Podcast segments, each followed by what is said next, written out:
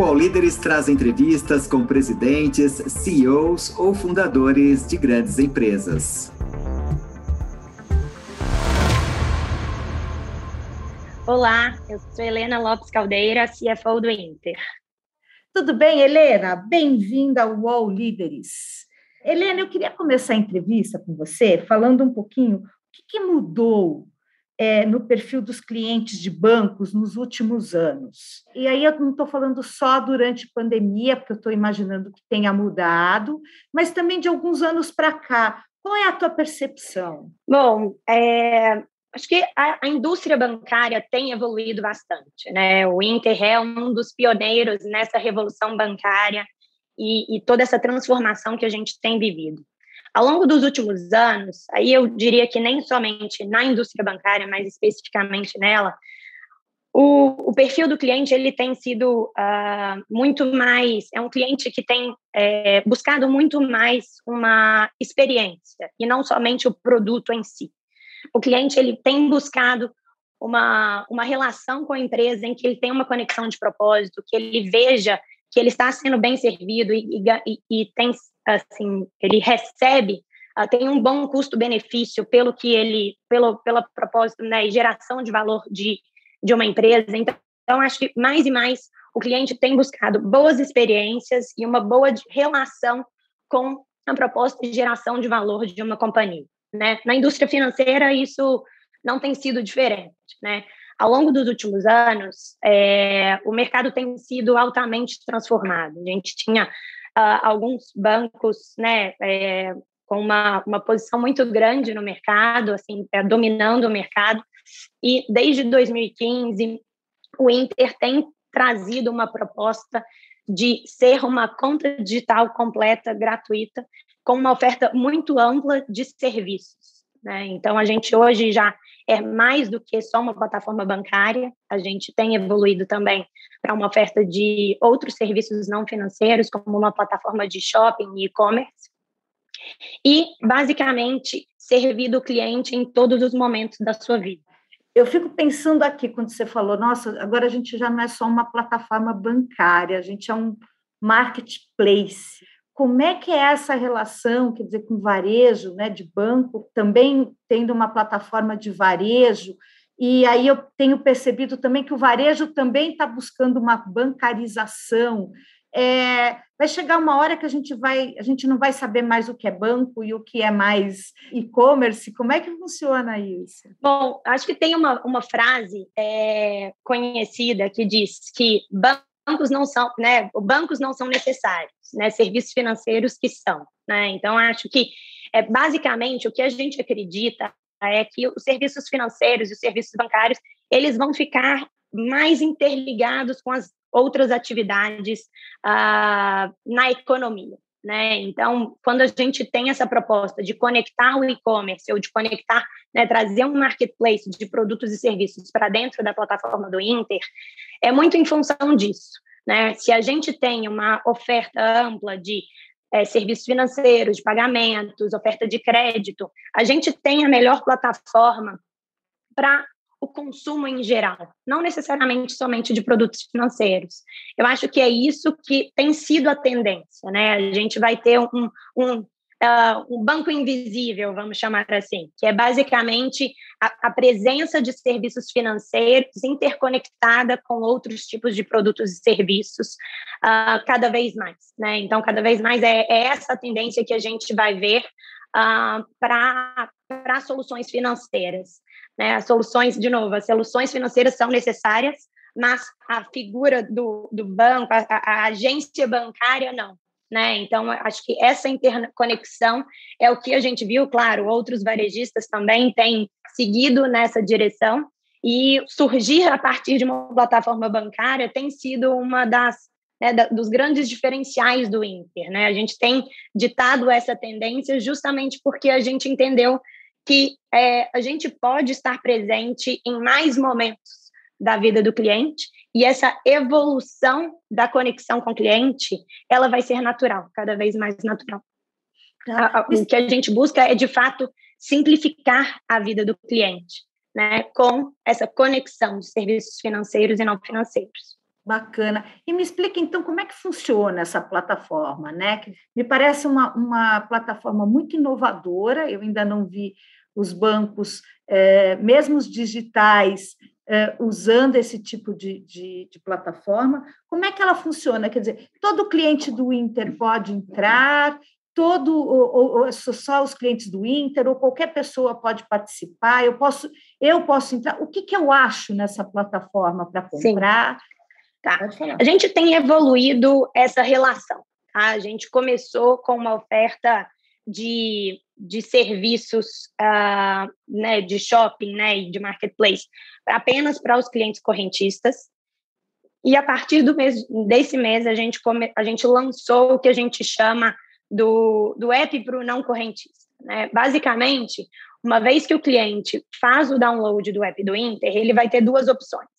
Ele pode fazer todo o processo de, de abertura de conta, né, to, é, preencher todo o formulário, enviar uma selfie, é um processo 100% digital, é, para fazer todo, conheça seu cliente to, e, cumprir toda a regulação da abertura de uma conta corrente, tá?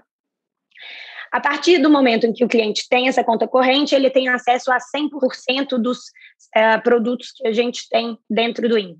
Tá? Hoje a gente tem, a gente divide a nossa atividade em cinco segmentos.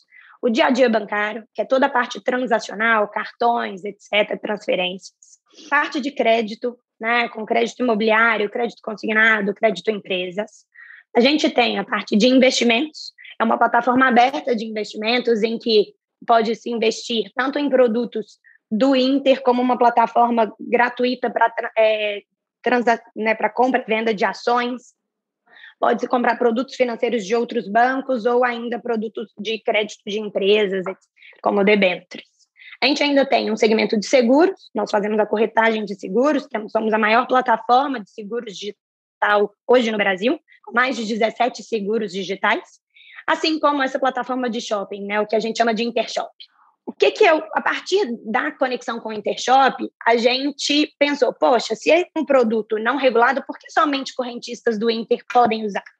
E foi a partir daí que a gente criou essa segunda opção, uma vez que o cliente faz o download do app, ele pode entrar sem o login, tá? Então, sem preencher um cadastro completo, e aí tem acesso a, assim, a, a maior parte dos varejistas do Brasil. Basicamente, a gente tem dois tipos, principais tipos de conexões com esses varejistas.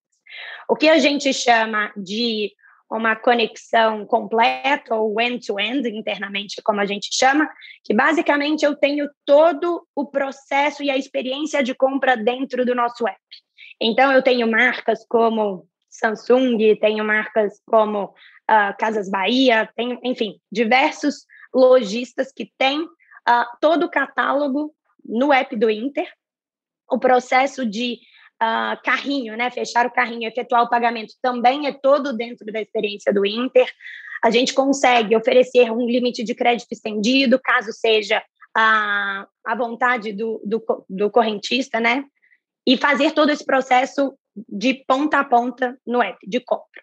Ou a gente tem um segundo processo, que é o, uh, o que a gente chama de afiliados, em que a gente uh, gera o tráfego do cliente de, do nosso app para o site do e-commerce de, um, de uma outra loja.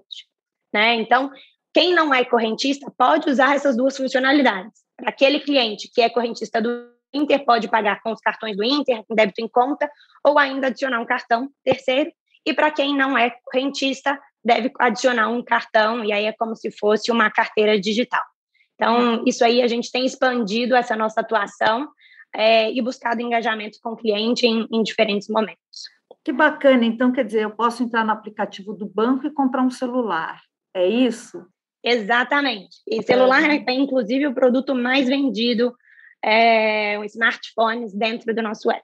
Como é que vocês lidam, então? Porque assim, eu estou imaginando, tudo bem, você tem os grandes nacionais, mas aí vocês vão acabar concorrendo com os grandes players marketplace do mundo, né? A Amazon, a Alibaba, enfim, como é que a gente, como é que vocês pensam em lidar com isso? A gente vê uh, muito mais como uma cooperação do que como uma concorrência, tá? Então, no nosso entendimento, qual que é o valor dessa plataforma do Inter, tanto para o cliente quanto para o, o, o, o e-commerce em geral? A gente hoje tem mais de 12 milhões de correntistas. É, isso significa que eu tenho uma base grande de clientes de um lado, é, que eu tenho as informações de consumo deles a partir de, do uso do dia a dia bancário, eu tenho o meio de pagamento através de cartões e eu ainda tenho a oferta de crédito. E do outro lado, eu tenho esses lojistas ou esses e-commerce varejistas que querem aumentar suas vendas. Né? Qual que é o valor da plataforma? É justamente criar essa, essa conexão. Então, por mais que eu tenha esses varejistas também tentando entrar em serviços financeiros, no final das contas, o Corbis, né, o, o negócio principal deles é varejo, né, e é a venda e aumentar essas vendas. Então, o objetivo é realmente ter a conexão com uma base de clientes grande. Então, a gente vira, de fato, um canal de distribuição para os varejistas. Né? Então, a gente vê isso muito mais como uma cooperação. Enquanto a gente tiver trazendo valor, trazendo volume de vendas, aumentando a conversão, a gente vai ter eles como parceiros. Caso a uhum. gente fique não fique relevante ali dentro, acho que é, é, é, essa é a dinâmica, né? Então, assim, a gente tem que trazer valor para eles a partir de uma conexão é, simples, a gente tem que trazer um fluxo com alta conversão e a, uma, a um preço, né, de marketing que já está embutido ali na, no negócio, uh, que vale a pena, né? Então, assim, que faça sentido para eles. A pandemia agora revelou um monte de desbancarizados, né?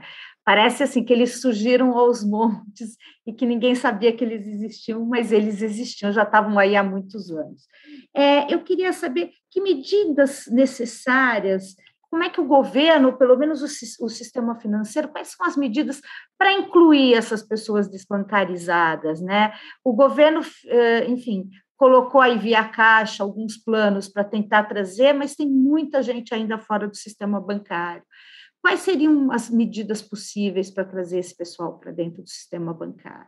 Bom, eu acho que toda a pandemia ela realmente trouxe uma chamou a atenção para esse tópico né? Eu acho que a Caixa tem feito um, um tem representado bastante esse esse acesso, né? Tem, tem trazido bastante inclusão e é, o que, que o governo também tem feito? Tem trabalhado muito numa agenda de mais competição, né? Então a gente é, vê o, o, Banco Central, por exemplo, atuando com a agenda BC hashtag, que realmente é pró-competição, é tentando dar mais acesso a novas é, companhias ao mercado, tentando simplificar a, a forma com que o, o, a instituição financeira se conecta com o cliente, assim, até inclusive assim, o fato de a gente poder abrir contas completamente digitais, isso também nos ajuda, né? E o Inter ele tem um propósito muito grande de inclusão. A gente é, Claro que numa oferta né, de banco digital, a gente precisa que o cliente esteja né, digitalmente incluído, que é o nosso canal de comunicação com o cliente, de interação com o cliente, mas é uma conta 100% gratuita em que todos esses diferentes tipos de serviço é, estão disponíveis, seja investimentos e seja o próprio shopping, e aí sempre com o propósito de com, dando cashback, compartilhando com o cliente o valor gerado por essa por esse banco digital, né? O que, que a gente vê aqui? Através de tecnologia, a gente consegue oferecer serviços melhores, a gente sempre quis compartilhar com o cliente é, esse valor gerado pela tecnologia. Então, a partir do momento em que a gente cria uma conta completa e digital e gratuita, a gente está compartilhando esse valor gerado com, com a sociedade. Eu acho que, além de trabalhar fortemente a educação financeira, né? Seja através de blogs, vídeos, é, assim, isso faz parte do nosso dia a dia e como a gente pode trazer mais pessoas e dar mais acesso para uh, o sistema financeiro.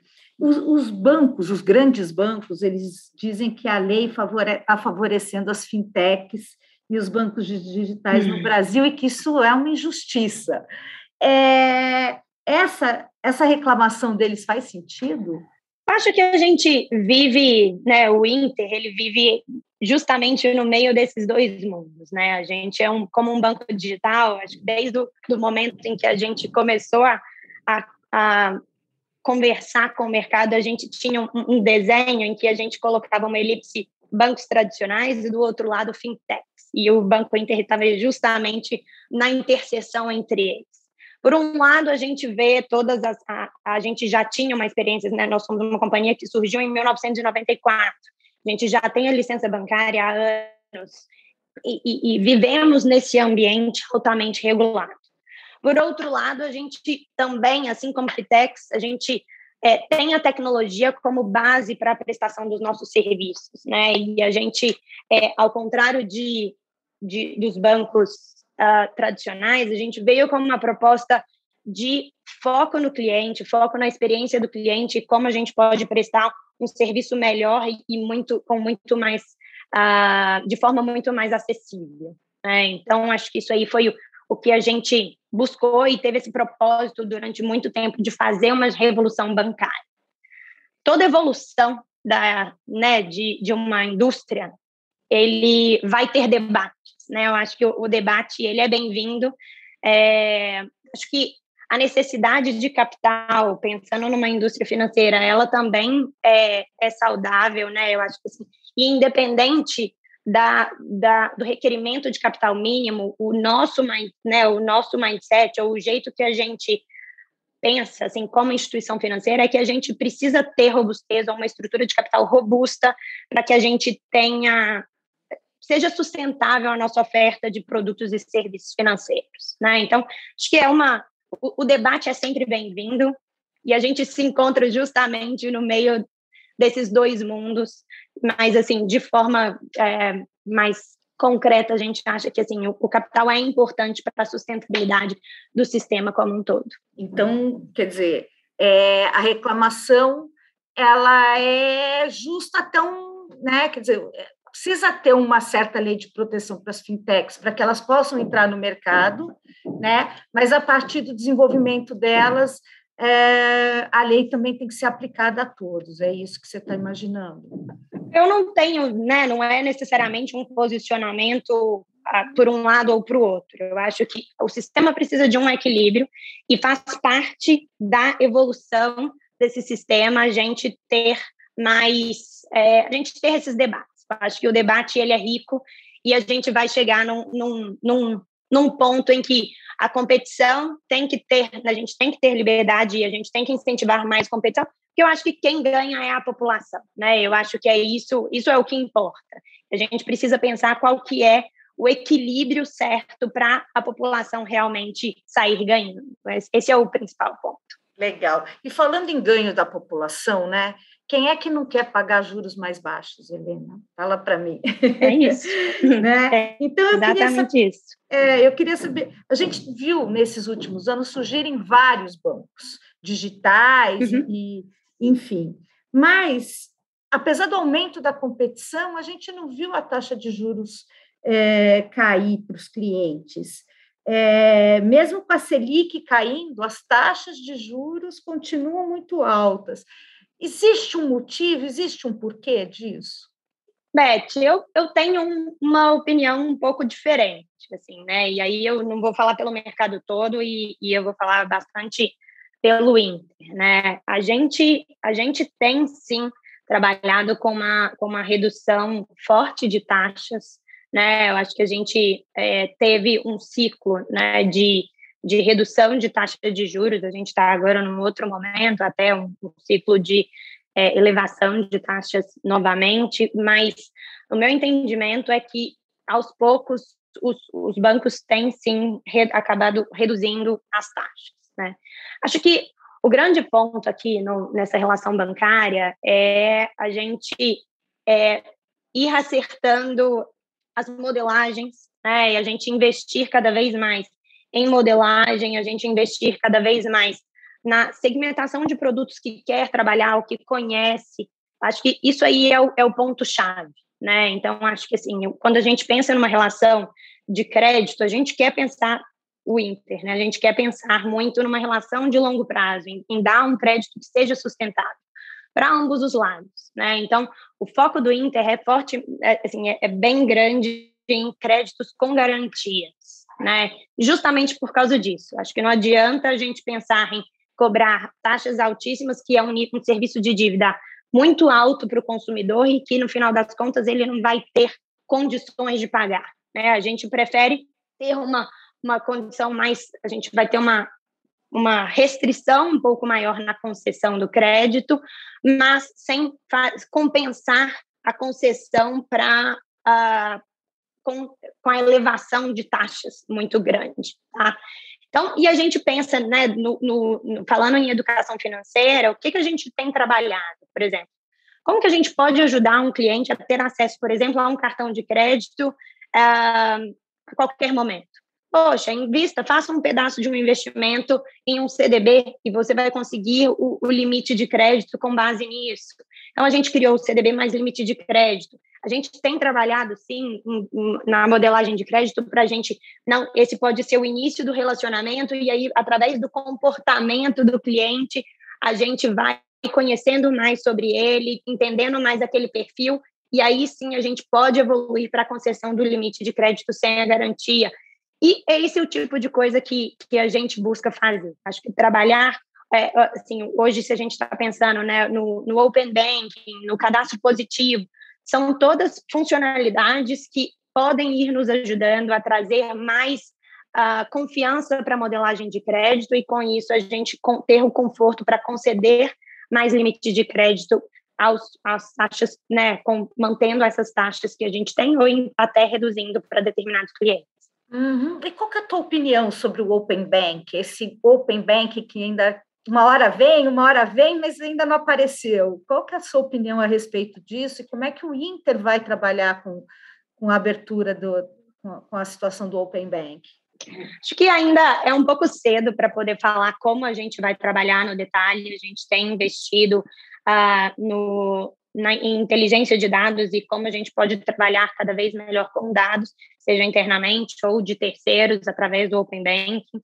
Mas, assim, em eu acho que a, o objetivo do Open Banking é também permitir mais competição, permitir com que a gente tenha mais, né, as instituições tenham mais informações sobre esses clientes para que possam ser oferecidos produtos melhores, com taxas melhores, enfim, que a gente tenha uma visão completa uh, de um cliente, né, e não ser somente uma, uma visão relacionada em um histórico grande de relacionamento e a gente abrir esse mercado nessa, dessa forma. E onde, de novo, né, quem ganha? Muito o cliente. A partir do momento em que ele pode decidir para onde as informações dele vai, ele pode optar por transacionar naquela plataforma em que ele tem a melhor experiência, a melhor conexão, é, que sente mais confortável, né? Que sente-se mais confortável. Isso é o que a gente busca, né? O foco do Inter, então, no contexto de Open Banking, é trabalhar muito a experiência.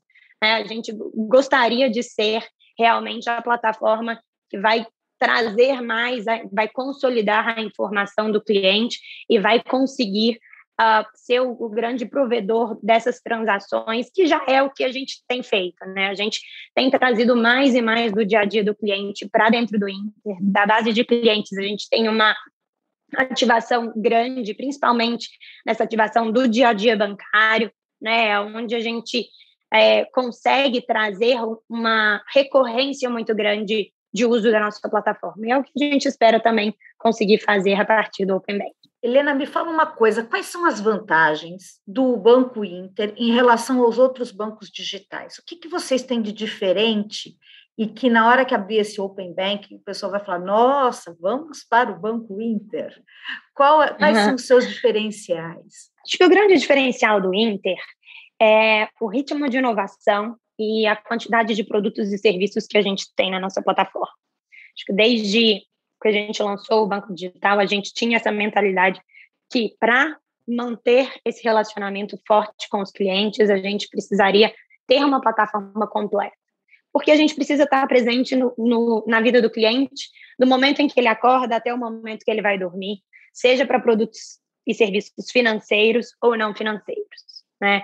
A gente, se um cliente gosta de um determinado produto, se eu só sou uma plataforma com apenas um produto, se o cliente preferiu esse produto em alguma outra instituição, ou se ele diz, não está no momento de vida que ele vai usar esse produto, ele deixou de ter um relacionamento comigo. Então, o objetivo do Inter realmente é ter uma proposta ampla, para que em diferentes momentos da vida o cliente tenha como se relacionar com a gente, e a gente diminua o, o número de. Bom, e a gente aumente o, o, o engajamento dos, dos clientes ao longo do tempo.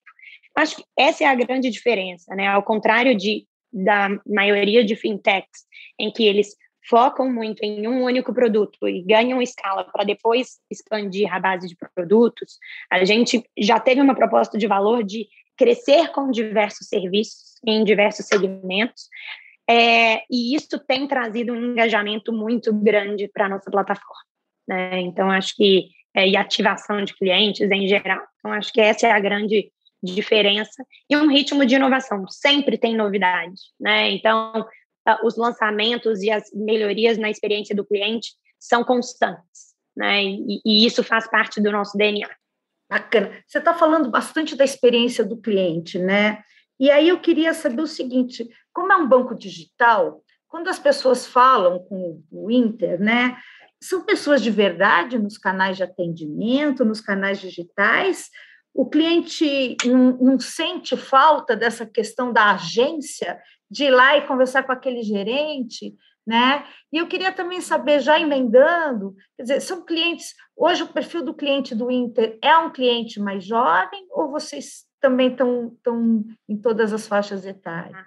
A gente tem evoluído bastante, é, e, mas eu acho que o, o ponto principal é a gente gosta de falar, a gente é um banco digital, servido por pessoas, criado por pessoas, para pessoas, e não um banco virtual, né? Então, assim, claro que a gente vai ter o uso de tecnologia para nos auxiliar a ter escala em atendimento, né? A gente vai tentar através de chatbot, tentar solucionar o problema do cliente de forma mais ágil.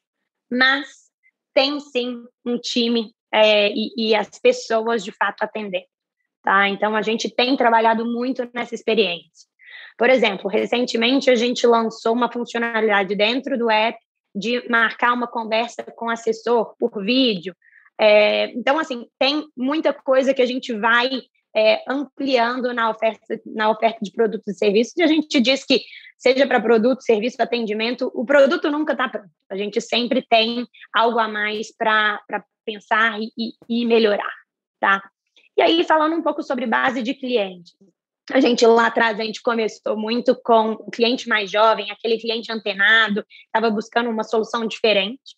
Mas, principalmente depois da pandemia, a gente viu que banco digital veio, assim, realmente é algo que veio para ficar, né? Eu acho que o uso de agências ficou menos necessário, realmente. Claro que o encontro cara a cara tem seu valor, mas em compensação, todas as dificuldades do uso da agência também é, é, ele, ele é menos conveniente, né? Então acho que a tecnologia ela vem realmente ajudar e, e trazer conveniência para essa relação financeira, né? Então acho que é, isso aí é algo que tem evoluído e com isso também evoluído o perfil dos clientes, né? Então, a gente tinha um cliente que antes vinha para o Inter porque queria uma conta gratuita, depois o cliente vinha porque tem uma plataforma de investimentos completa, hoje já com o shopping ele vem em busca de cashback ou de uma plataforma de consumo bacana. Então, tudo isso é, é a evolução do nosso negócio e com isso também a gente amplia o nosso mercado endereçável não só esse cliente jovem, mas um cliente também que percebeu que a agência não é necessária, ela abre a visão para procurar outras alternativas que existem por aqui. O All Líderes volta já.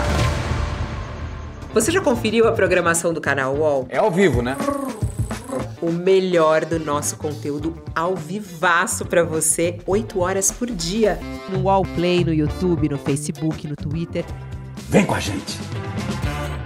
Depois de mostrar como o PCC se tornou a maior facção criminosa do Brasil, a série Primeiro Cartel da Capital chega à segunda temporada. Agora, o foco são as disputas pelo comando do tráfico internacional. Os novos episódios estão no Wallplay e no YouTube de Move.doc.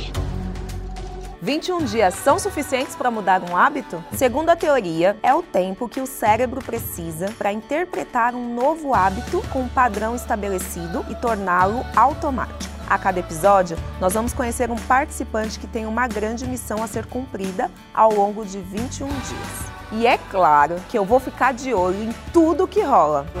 Assista Desafio Aceito com Thelma Cis no YouTube de Universa para abrir uma conta no Inter, né? Você falou, ah, é simples, não é complicado. Existe um, uma preocupação com o cadastro do cliente? Quem é esse cliente? Vocês têm essa preocupação? Ou simplesmente com o RG dele ali, ele já vai, já abre uma conta, e aí depois isso pode gerar um, um problema para principalmente para quem, né, para quem trabalha com esse correntista? A gente tem um processo grande de conheça seu cliente no momento em que ele faz a abertura da conta. Até por isso que a gente criou aqueles dois segmentos diferentes, né? Se é para um cliente que quer usar somente o shopping ou se é para a abertura de uma conta corrente é, completa, né? Então, é, hoje a gente tem um cadastro que o cliente precisa preencher um formulário, precisa tirar a foto de um documento ou, ou enviar uma foto do documento, precisa fazer uma um, um, vídeo, né, ou mexer com o que a gente chama de liveness, né, ou seja, ele precisa se movimentar para que a gente capture a imagem desse cliente, para que a gente possa associar e fazer o reconhecimento facial com o documento, é, de forma que a gente tenha certeza que aquele que aquele cliente é ele mesmo e a gente possa, assim, abrir uma conta para ele, né? Eu acho que o, o, grande objetivo aqui é, é a gente ter a segurança, afinal, a gente está num ambiente regulado, a gente está num ambiente, a gente está falando de, do, de é uma relação bancária, né? Eu acho que isso aí a gente não pode abrir mão desse tipo de segurança.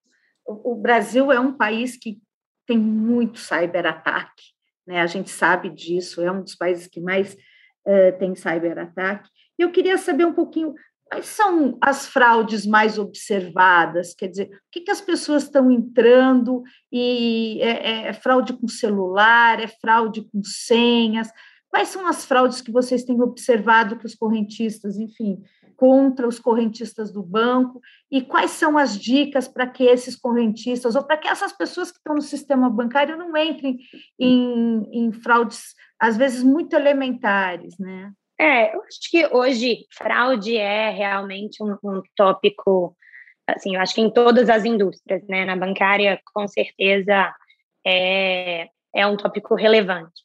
Acho que o principal hoje que a gente vê é o que a gente chama de engenharia social né? Alguém que cai, é, que acredita que está falando com alguma pessoa da instituição financeira é, e que passa informações que não deveriam ser passadas, né? Acho que toda vez que receber um contato de um banco, né, é, questione-se e pense assim: é um contato que eu confio, que eu já conheço, ou é um número diferente, ou é um, apesar de ser um mesmo número, é, uma, é um contato que eu não estava esperando, não estava esperando.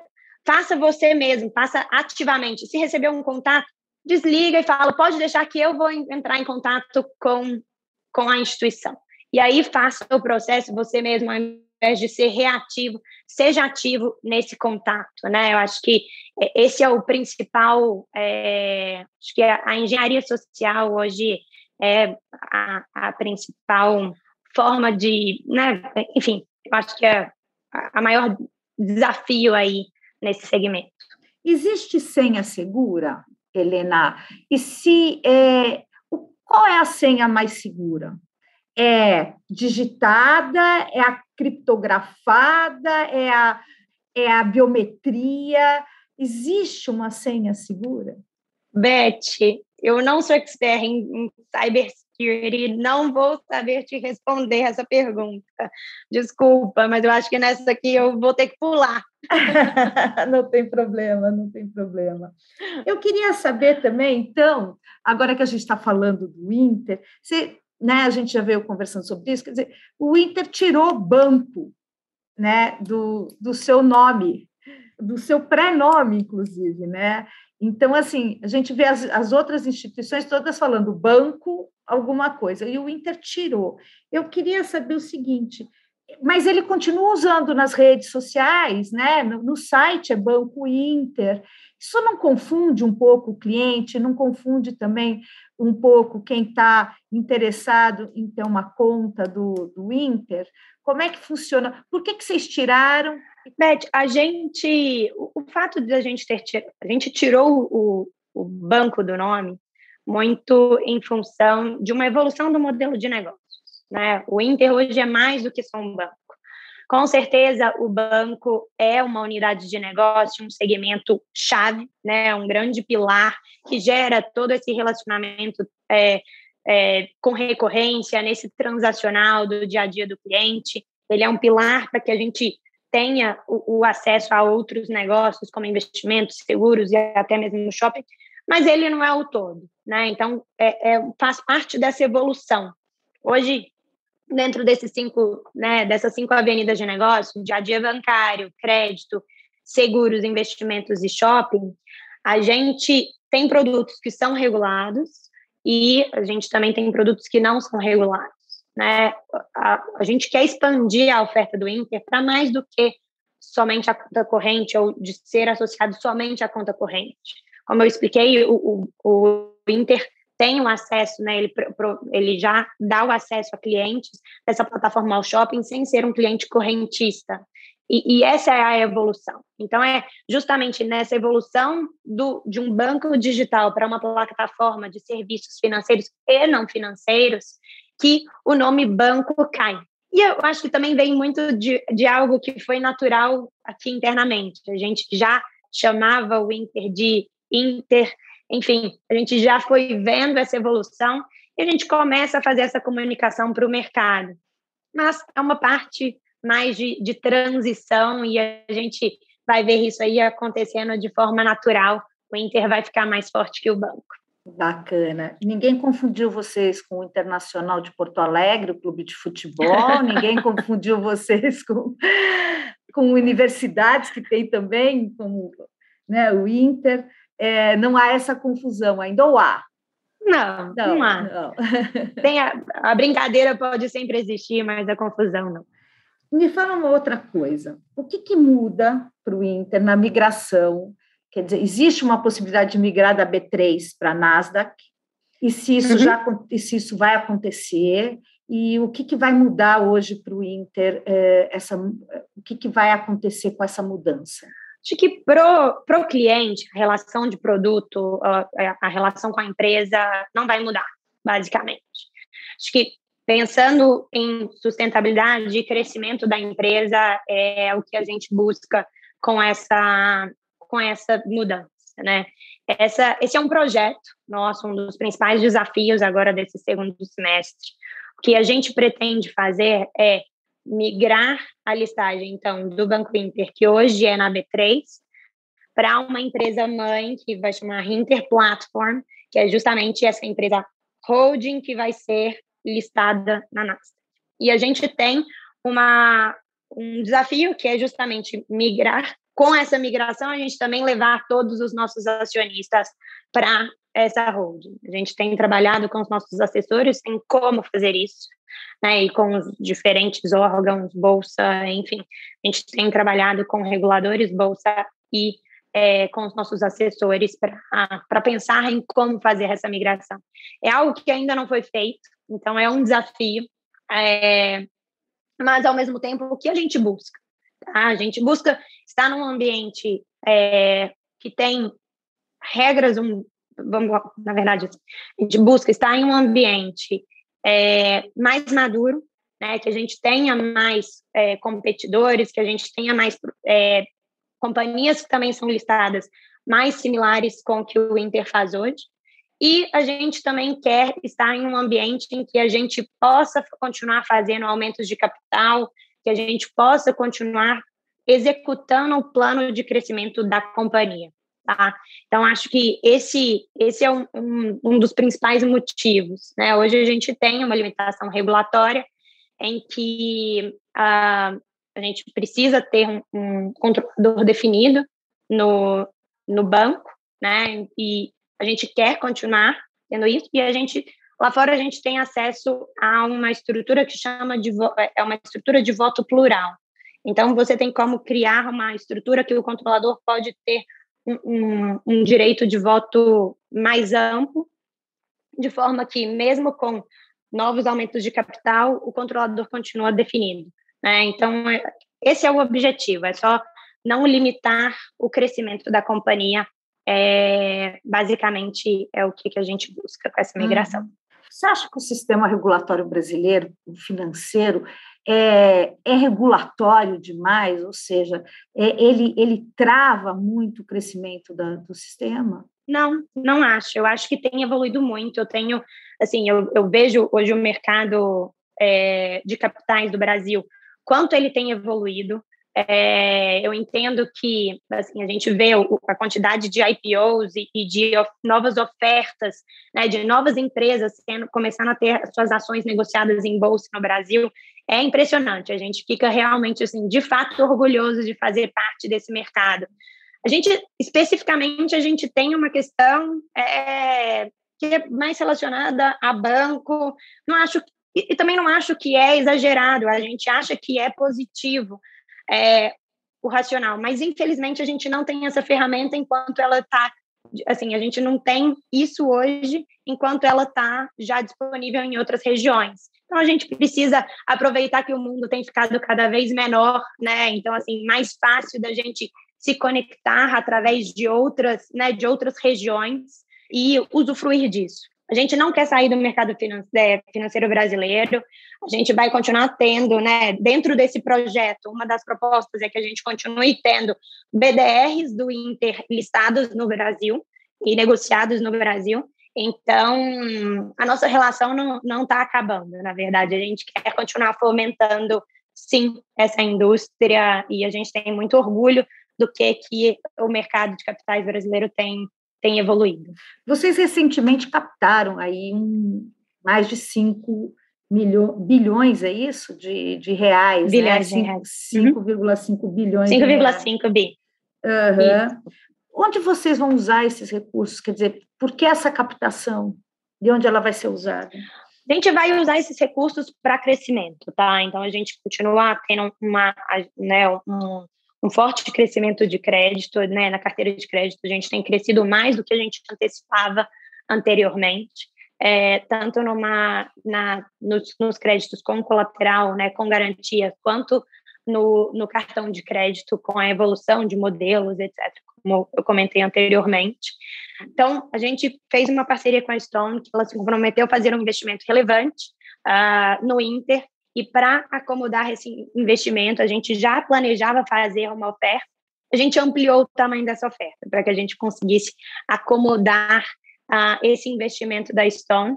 É, e aí a gente também tem, então, nesse segundo semestre, um desafio grande de traduzir esse investimento em parcerias operacionais. A gente vê uma oportunidade grande de conexão de um ecossistema de varejistas e lojistas que a Stone foi capaz de criar um, com a evolução do seu negócio, com, essa, com esse ecossistema, com um público grande de consumidores que o Inter criou, né? Esses mais de 12 milhões de clientes. E essa junção tem, tem muita sinergia e tem muito valor para poder ser criado e pode ser transformacional na forma que uh, lojistas se conectam com clientes e é o que a gente pretende fazer junto. Então, a gente quer investir nessas iniciativas, parte do uso desse capital também vai ser para isso. Bacana. Parece que tem uma, um, um desejo da, do Banco Inter de entrar nos cursos de um, nesses cursos de investimentos. Existe uma plataforma educativa do banco que vocês estão vocês pretendem fazer? Não. Cursos de investimento especificamente uh, não, né? Assim, eu, bom, é, não acho que é necessariamente o que está no nosso, nosso pipeline de curto prazo. O que a gente tem, tá? A gente tem sim uma plataforma de cursos dentro do nosso app, né? Então, dentro da oferta do Super App, toda essa, essa oferta de produtos e serviços não financeiros, a gente tem uma plataforma de cursos, e aí uh, dos mais diferentes assuntos. Pode ter de, de parte financeira também, mas não é necessariamente esse foco.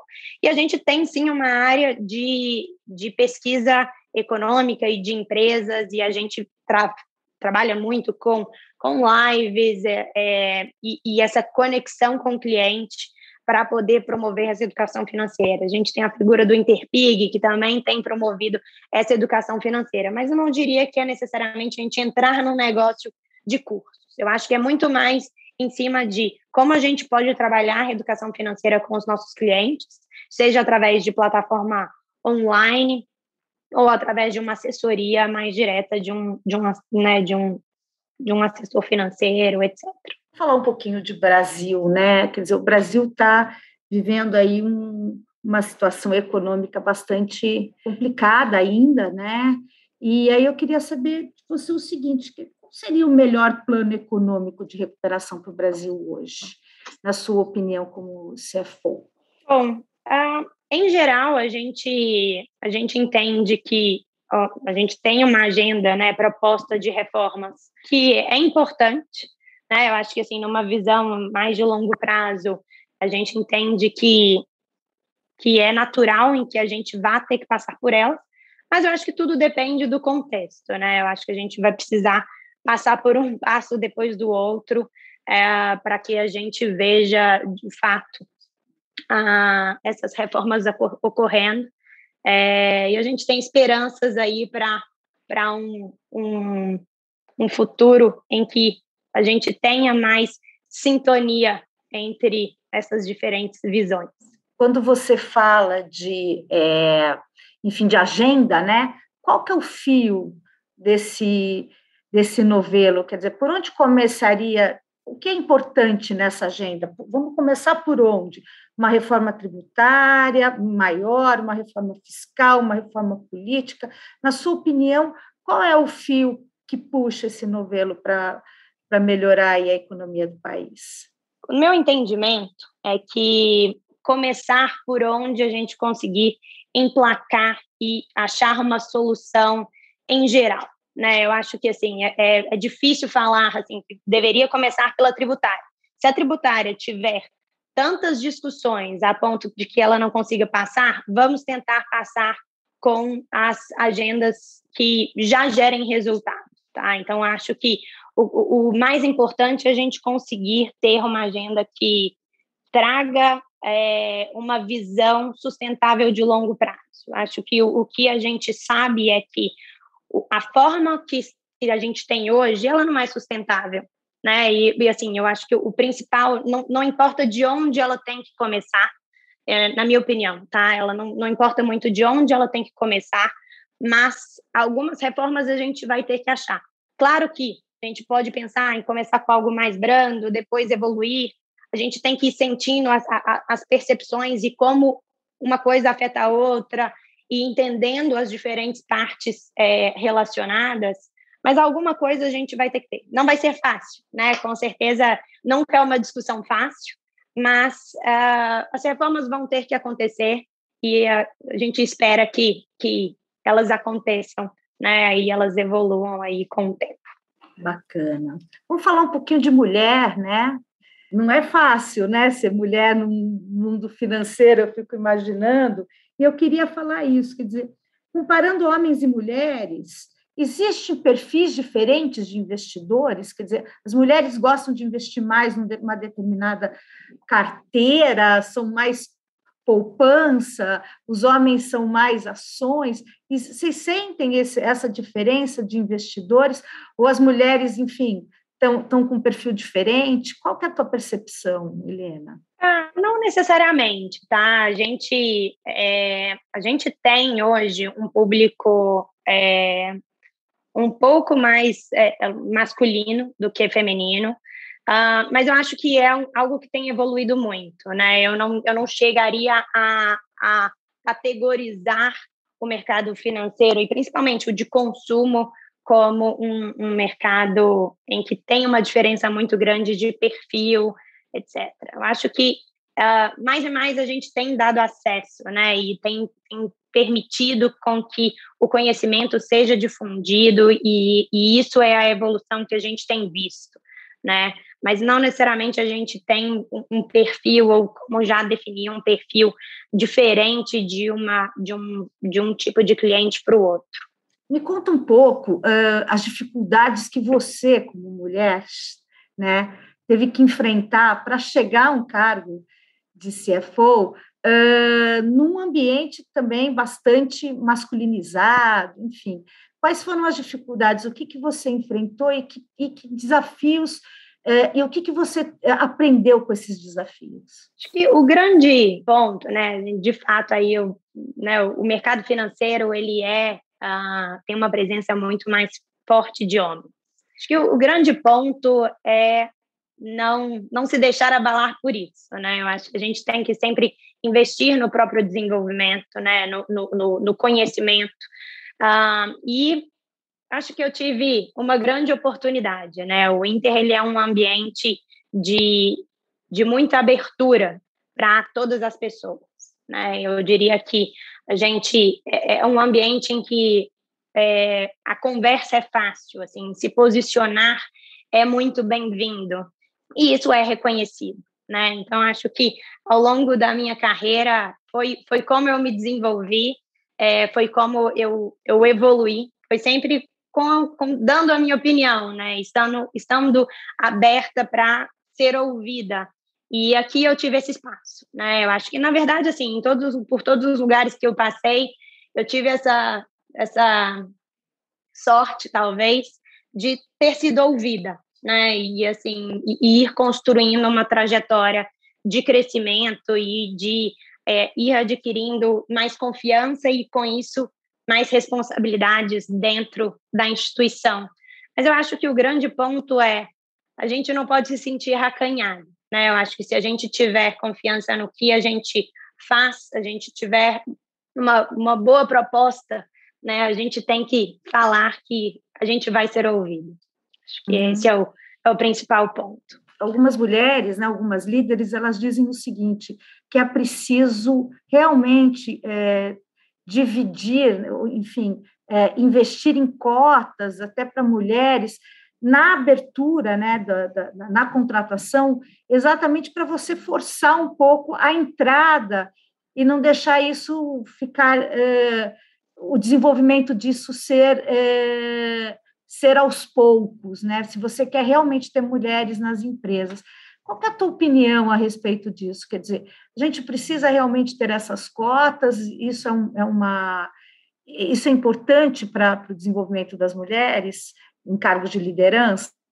Eu não diria necessariamente que ter cotas, mas eu entendo que é necessário, uh, é algo que você não pode deixar é, simplesmente ser né? Eu acho que assim a gente precisa sim uh, prestar atenção no assunto, mas não, não, não necessariamente eu vou olhar para a cota. Eu tenho uma, uma referência legal que é a hora que a gente eu, eu fiz MBA na London Business School e nesse processo que eu estava aplicando para as diferentes faculdades e aprendendo mais sobre as diferentes faculdades é, internacionais, principalmente, seja nos Estados Unidos, na Europa, uma das coisas que, que, que vinha é, muito forte era a diversidade, né? E, muito em função de querer ter uma turma, não, então, assim, na seleção da faculdade era buscando experiências diferentes, conhecimentos diferentes, passados diferentes de cada um desses alunos para criar um ambiente diverso, para que a gente pudesse ter uma discussão muito mais ampla e muito mais rica fazer uma composição de alunos diversa era importante para essas escolas, né? Claro que não era o único critério, mas era um critério relevante. Acho que na seleção de funcionários, né, ou de colaboradores para uma determinada empresa, isso também tem que ser. Eu acho que assim, o que, que a gente busca? A gente quer construir um produto cada vez mais que o cliente se relacione. Então, aquela boa experiência em que a gente consiga simplificar a vida das pessoas. Para isso, a gente tem que ter pessoas similares àquelas trabalhando aqui dentro, para poder trazer essas visões, trazer a discussão, trazer um diferente ponto de vista. Acho que a inteligência coletiva é o que nos leva ao crescimento. né? Então, acho que é a empatia, gerar empatia.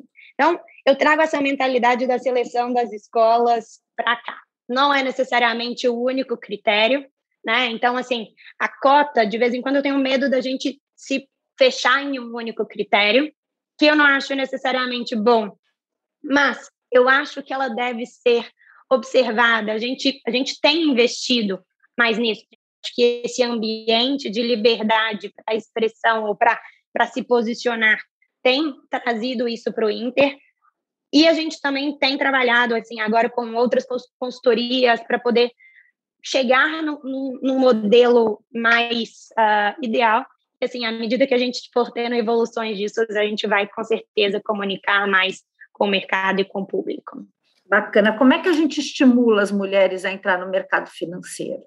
Acho que a gente tem que cada vez mais encantar, a gente tem que criar produtos melhores, a gente tem que mostrar como não é o mercado financeiro não é um bicho de sete cabeças, a gente tem que conseguir traduzir a complexidade do mercado financeiro de uma forma mais simples, e isso é muito o propósito do Inter, né? A gente começa, claro, uh, por um produto mais simples ali, mais de conta corrente, etc.